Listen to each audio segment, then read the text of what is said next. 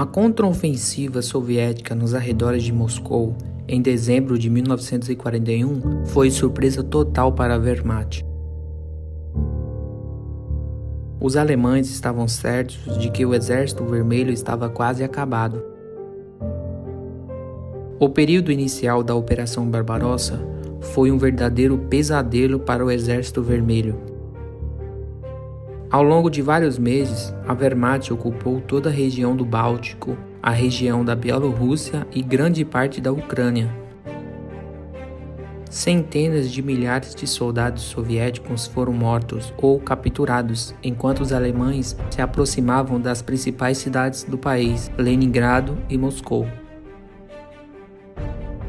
No início de outubro de 1941, a apenas 200 quilômetros da capital, perto de Vyazma, quatro exércitos soviéticos cercados perderam cerca de um milhão de soldados, fossem eles mortos, feridos ou capturados. Moscou estava praticamente sem defesa naquela altura. Em 15 de outubro, a cidade entrou em pânico. Seus moradores fugiram em massa para o Oriente e o caos foi acompanhado de saques e roubos. Foi apenas com a aplicação de medidas duras, incluindo toque de recolher e patrulhas militares, que as autoridades conseguiram normalizar a situação. Até que as unidades de reserva da Sibéria, dos Urais e do Extremo Oriente chegassem para defender a capital, o comando soviético tentou ganhar tempo e retardar o inimigo o máximo possível. Todos os regimentos e divisões disponíveis foram lançados nas linhas de defesa construídas às pressas nas proximidades de Moscou. As fileiras foram reforçadas por cadetes da Escola de Militares de Moscou, os chamados cadetes do Kremlin e de Podolsk, entre os quais muitos ainda não tinham completado 18 anos. Após a formatura, eles deveriam ingressar nas Forças Armadas como comandantes, mas, diante da situação, seguiram para a linha de frente com os soldados russos.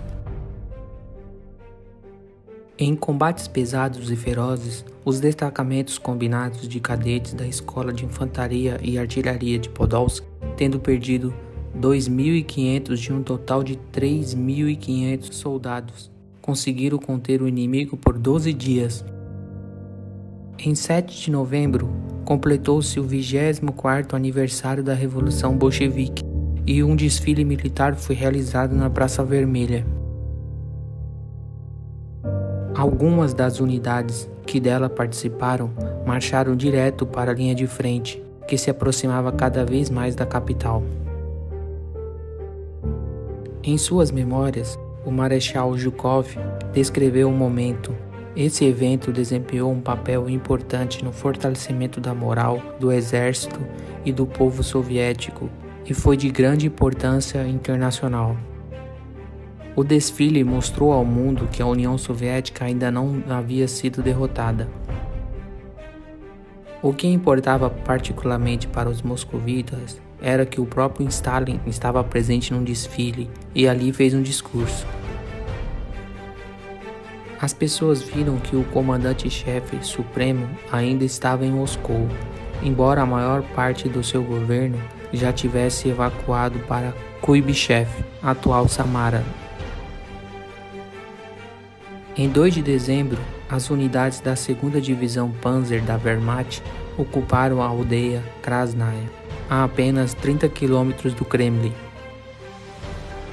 Considerando o vasto território e os recursos humanos da União Soviética, os líderes militares alemães compreenderam que a guerra ainda não havia acabado, mas tinham certeza de que a espinha dorsal do Exército Vermelho estava fragmentada.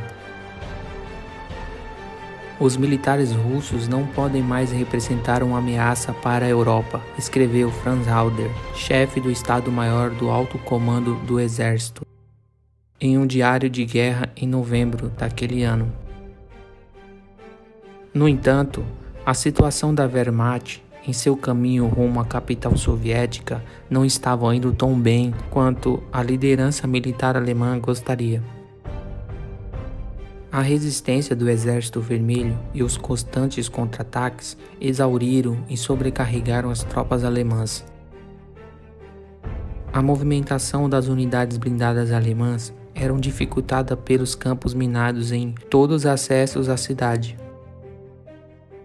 Além disso, os militares alemães começaram a ter problemas com suprimentos e os seus cavalos estavam morrendo em massa, deixando sem forragem à medida que o inverno se aproximava.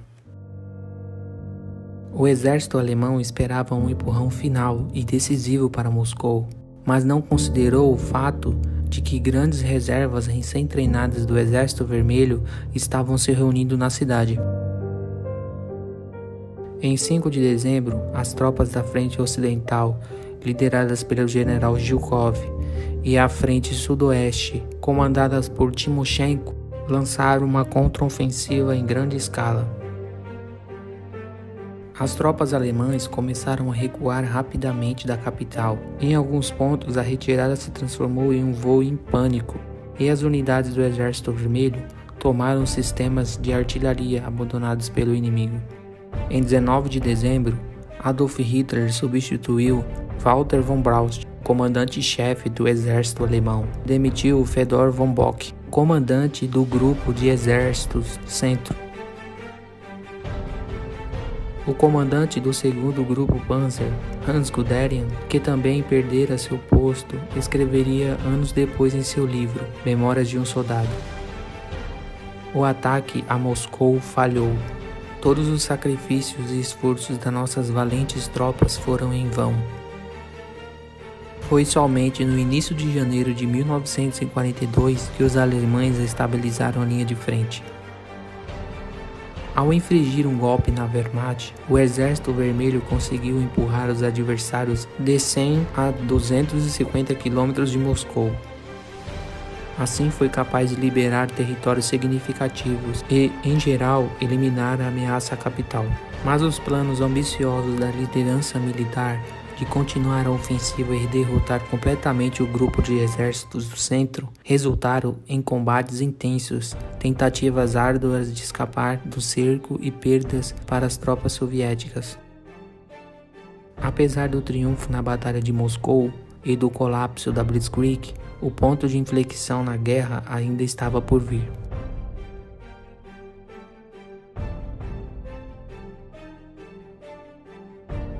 Se você gostou desse vídeo, não deixe de se inscrever no canal, ativar o sininho e aguardar o próximo vídeo.